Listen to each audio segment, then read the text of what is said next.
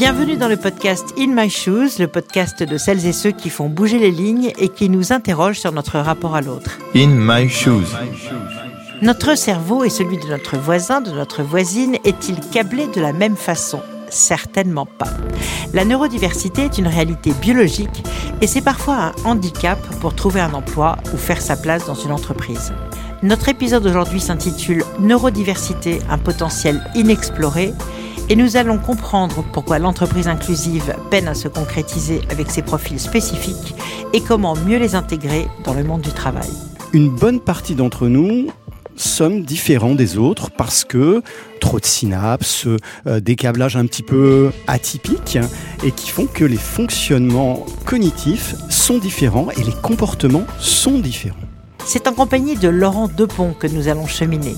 Sa carrière l'a fait passer de grands cabinets de conseil anglo-saxons aux plus hautes responsabilités chez Orange où pendant 9 ans il a été vice-président diversité et inclusion. Il s'est formé aux neurosciences cognitives, ce qui lui permet, en complément de son expérience opérationnelle, de poser un regard spécifique sur les questions de diversité. Il a également contribué à de nombreux ouvrages de référence comme l'Encyclopédie des diversités, sa dernière parution en septembre 2022, Intelligence relationnelle et inclusion aux éditions Duno. Bonjour Laurent. Bonjour Valérie. On va parler de neurodiversité. J'ai bien peur que cela ne soit pas forcément très clair pour la majorité des auditeurs. De quoi parle-t-on?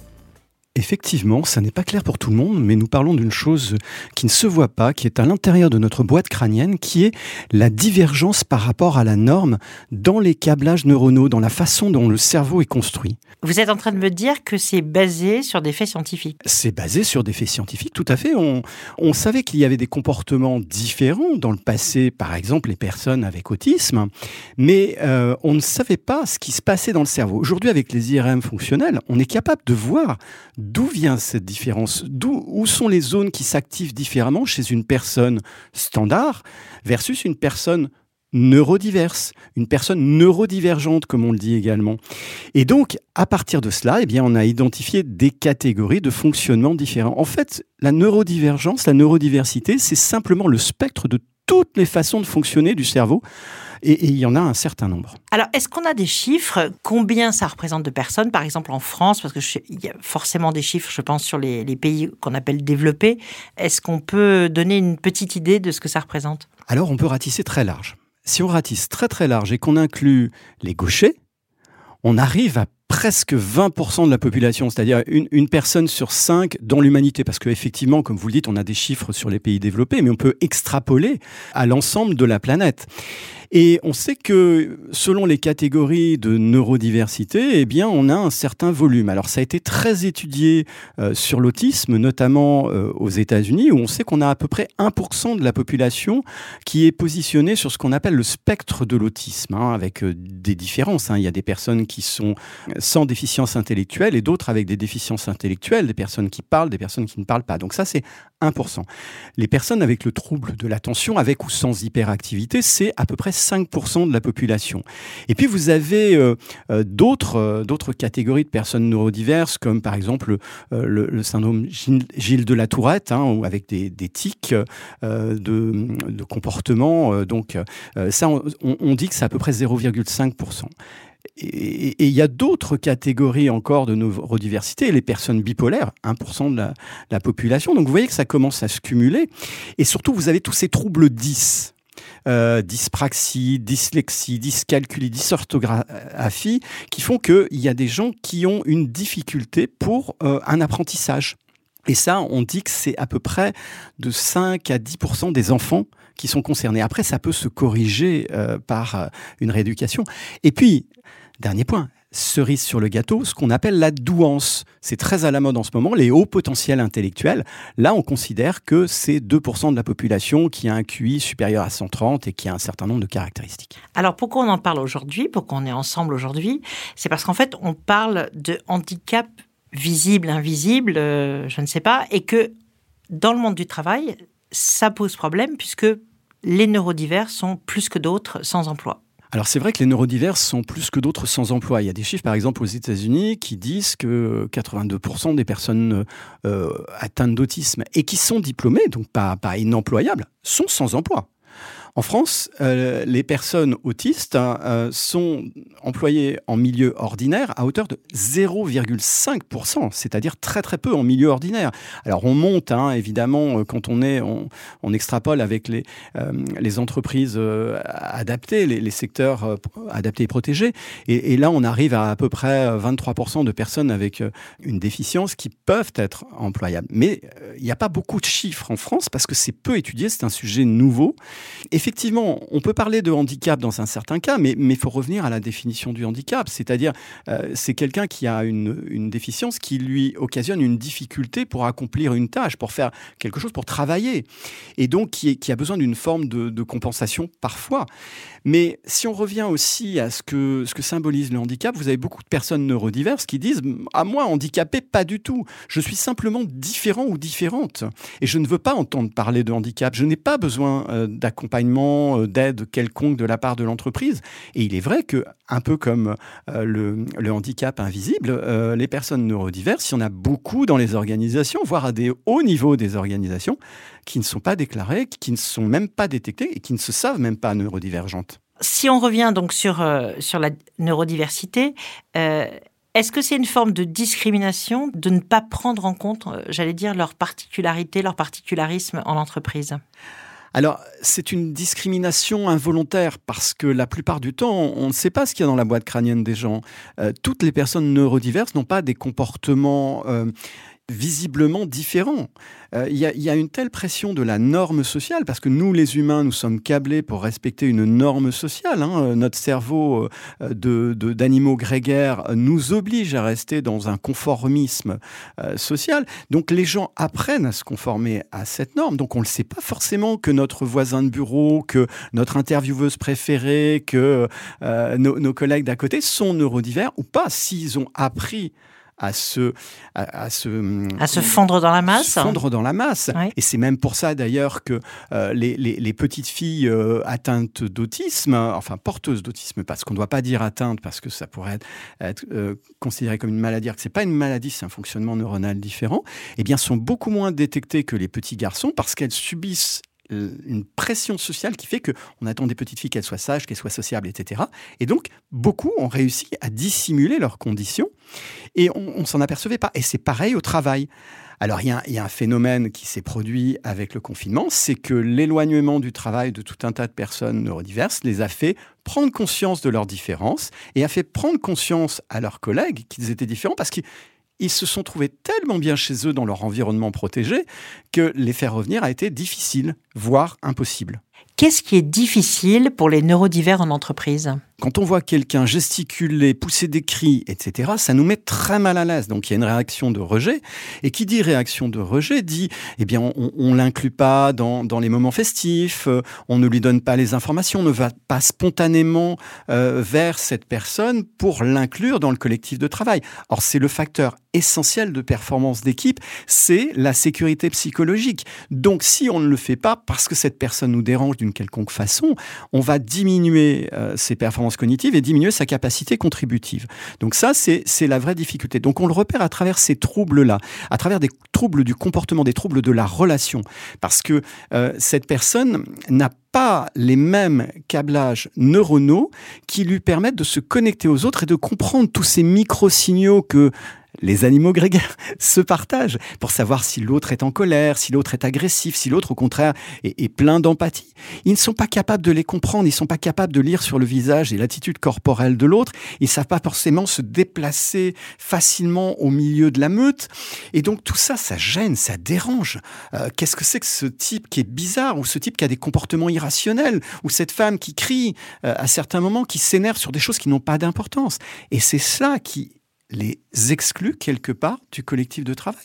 Et c'est là où vraiment on les détecte. Vous me disiez aussi qu'il y a le particularisme des HQE ou des profils hyper intelligents qui parfois, eux, euh, ont des compétences formidables, mais sont pas doués sur les soft skills. Ah, tout à fait. Et l'exemple le, plus éloquent, c'est le super manager, le grand dirigeant, qui va dire exactement ce qu'il faut pas aux gens, et tout le monde détestera travailler avec lui parce qu'il n'a aucune intelligence relationnelle.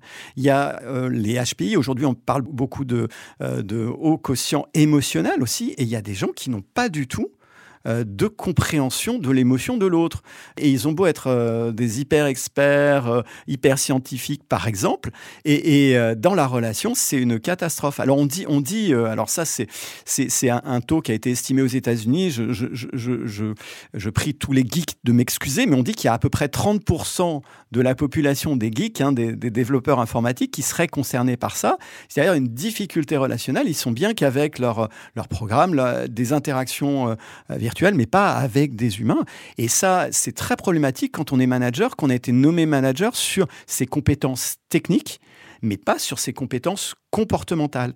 Et ces soft skills, euh, eh bien évidemment, c'est la grosse fragilité euh, des personnes neurodiverses dans, dans, leur majorité, parce que soit elles sont hypersensibles, soit elles sont euh, hyposensibles, c'est-à-dire qu'elles elles vont pas comprendre la moindre interaction humaine, elles vont elles, vont pas être capables de, de, de, penser euh, derrière ce mot-là, voilà ce que cette personne veut me dire, il faudrait que je l'accompagne, il faudrait que je l'écoute, il faudrait que je sois empathique. Non, elles peuvent pas faire.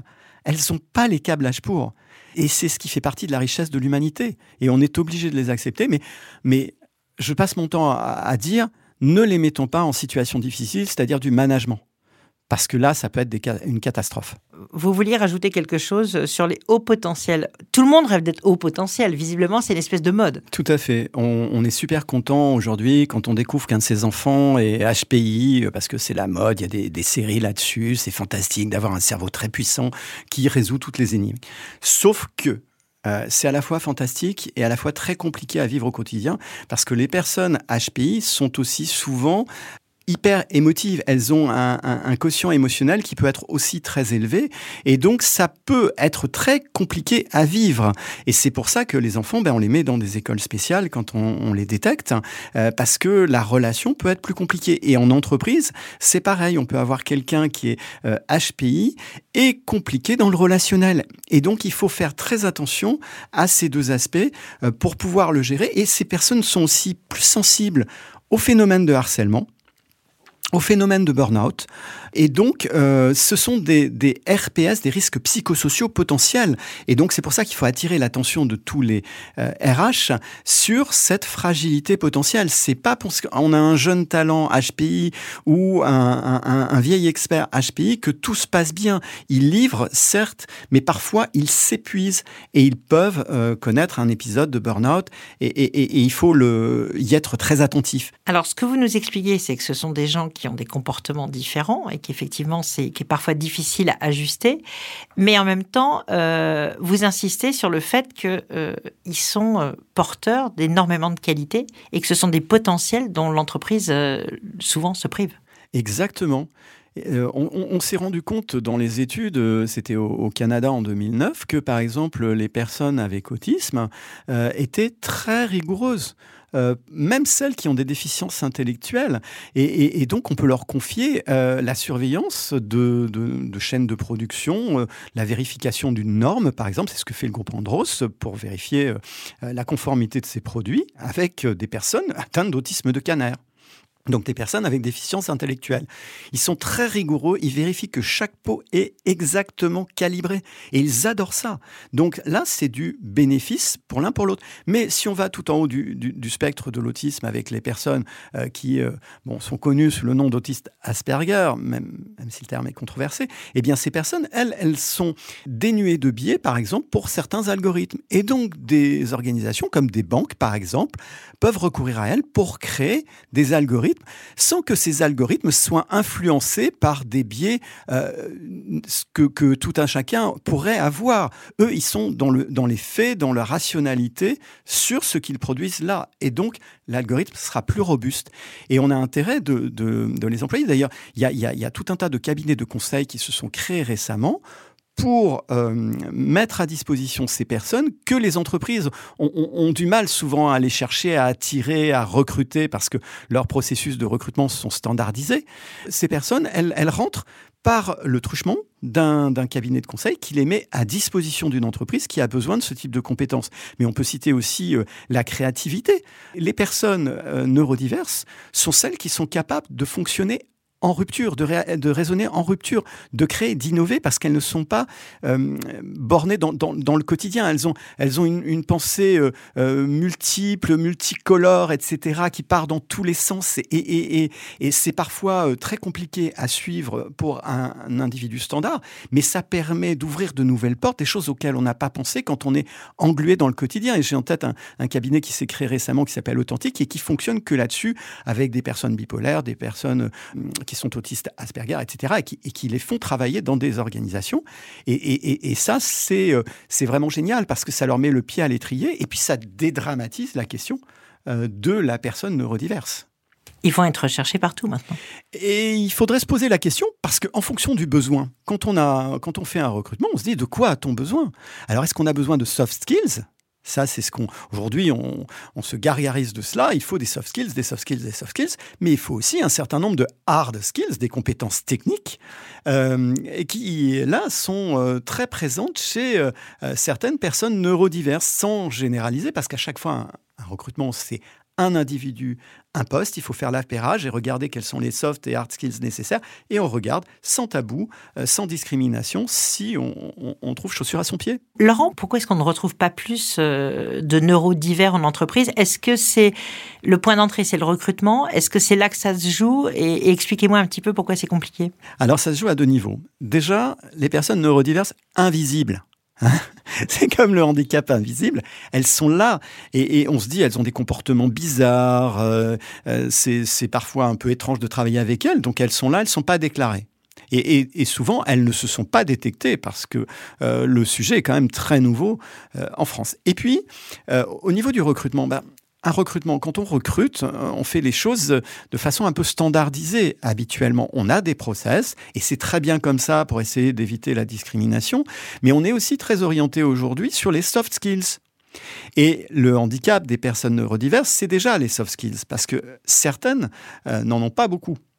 Et c'est très bien comme ça. Dans les processus de recrutement, il y a parfois des choses qui sont des scories du passé. Moi, je me souviens avoir, euh, dans, un, dans un grand cabinet de stratégie euh, dans lequel je travaillais, avoir eu comme critère de recrutement fun to work with, le, plaisir à travailler avec cette personne.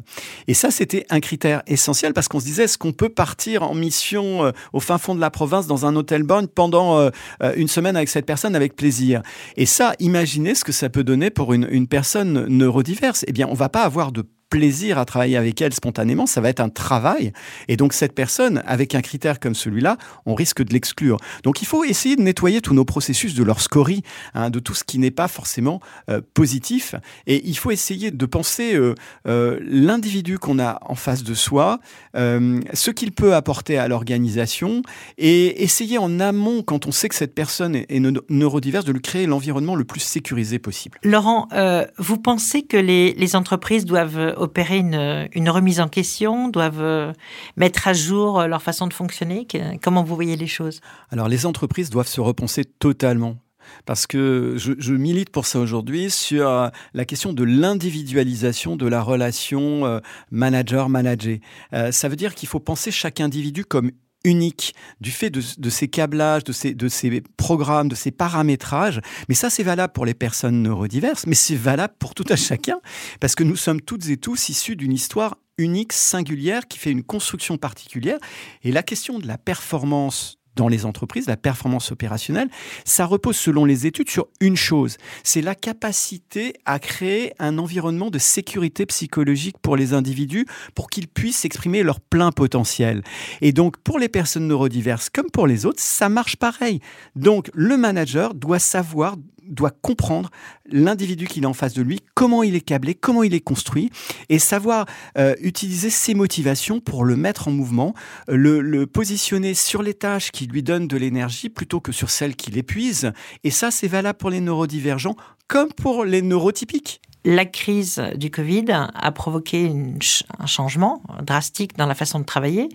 Euh, est-ce que ça a donné des pistes euh, sur ce qui pouvait être fait avec les gens euh, neurodivers? Ah oui, tout à fait. la pandémie et surtout le confinement euh, ça fait comprendre euh, qu'il y avait une catégorie de personnes qui étaient en souffrance au travail parce que pour eux, l'environnement de travail n'est pas adapté. Les transports ne sont pas adaptés.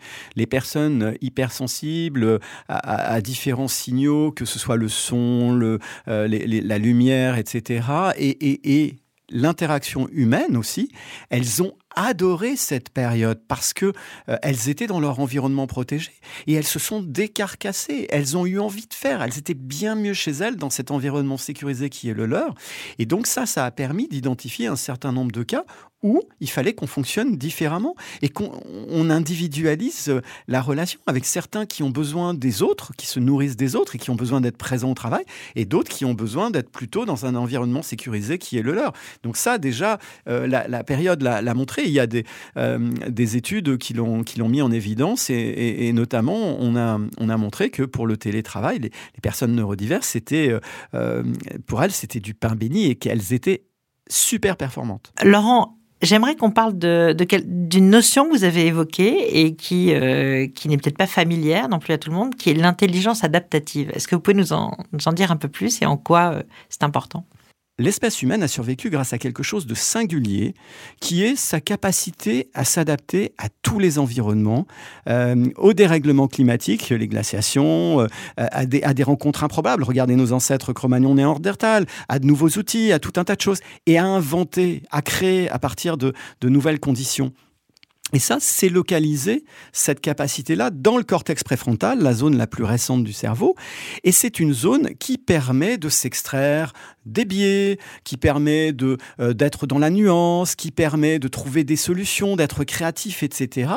Et en fait, les humains, eh bien, ne la mobilise pas assez. Par exemple, si on revient euh, à la question de l'accueil des personnes neurodiverses, eh bien, quand on est en face d'une personne qu'on ne connaît pas, eh bien, pour se connecter à elle, pour comprendre ses besoins, pour, pour vraiment s'adapter, s'ajuster et faire preuve d'une extrême intelligence relationnelle, un manager, un recruteur, eh bien, il devrait activer son intelligence adaptative, puisque la situation est complexe et nouvelle. Mais comme, comme euh, le signal ne lui est pas donné par son cerveau parce qu'il a juste un autre être humain en face, eh bien, il faut trouver des mécanismes, et ça, ça s'enseigne aujourd'hui, des, des, petits trucs pour tromper son cerveau, le leurrer et euh, appuyer sur cet interrupteur de façon, euh, je dirais presque manuelle, même si c'est dans notre cerveau.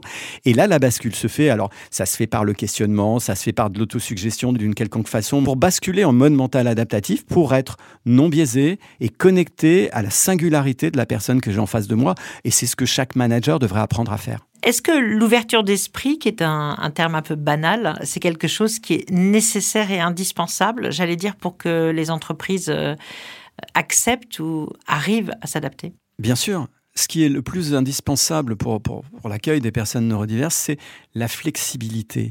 La flexibilité, ça repose sur l'ouverture d'esprit, c'est-à-dire ne pas euh, respecter toujours le process à la lettre, les horaires de travail à la lettre, euh, l'environnement de travail. Eh bien, si une personne a besoin d'être isolée, eh c'est lui permettre de s'isoler. Euh, c'est comprendre que une personne neurodivergente, elle a besoin aussi de temps en temps de s'extraire de ses collègues, qu'elle a besoin d'être souvent en télétravail, qu'elle peut avoir une crise et c'est pas grave. Ça veut pas dire qu'après elle va pas être au top aux commandes.